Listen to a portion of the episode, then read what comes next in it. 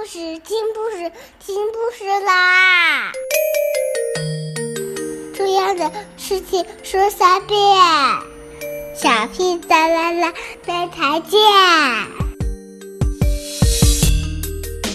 快来听故事吧。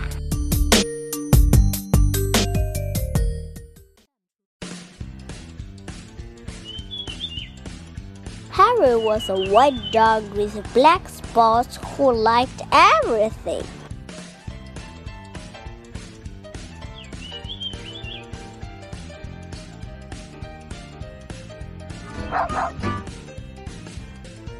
Except getting a bath.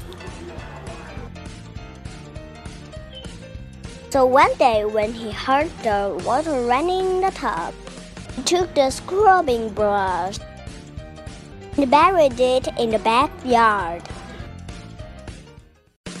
Then he ran away from home.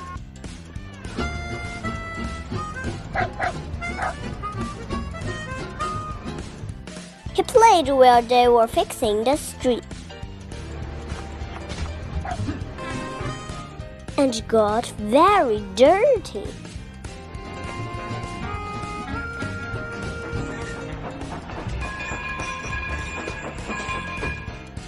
He played at the railroad.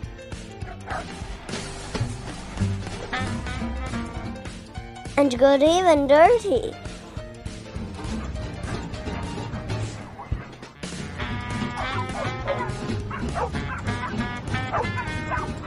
He played tag with other dogs.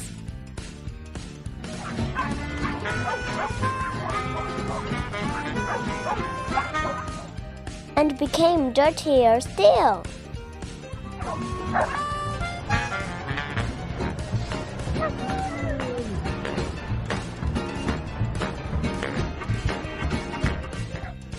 He slid down a coal chute and got the dirtiest of all.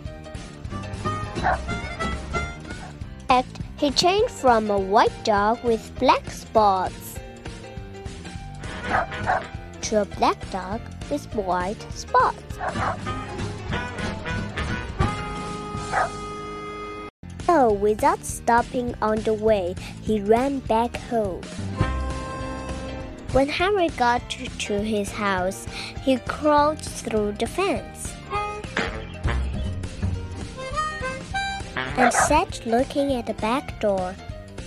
Not the family looked out and said, there is a strange dog in the backyard.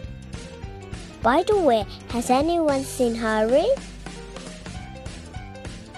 When Harry heard this, he tried very hard to show them he was Harry. He started to do all his old clever tricks.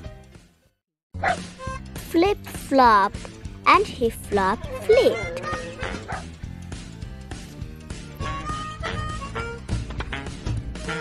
He rolled over and played dead.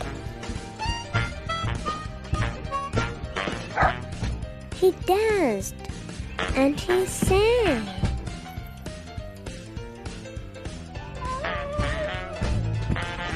He did these tricks over and over again, but everyone shook his head and said, Oh no, it couldn't be Harry.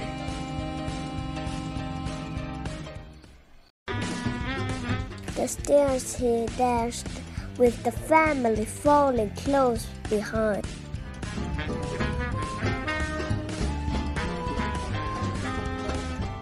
He jumped into the bathtub and sat up again with the scrubbing brush in his mouth. A trick he certainly had never done before. This little dog wants a bath, cried the little girl. And her father said, Why don't you and your brother give him one? Harry's bath was the sloppiest one he'd ever had. It worked like magic. Soon as the children started to scrub, they began shouting, Mommy, Daddy, look, look, come quick. It's Harry! It's Harry! It's Harry! They cried. Harry wagged his tail and was very, very happy. His family combed and brushed him lovingly. He became once again a white dog with black spots. It was wonderful to be home. After dinner, Harry fell asleep in his favorite place, happily dreaming of how much fun it had been getting dirty. He slept so soundly. He didn't even feel the scrubbing brush head hiding under his pillow.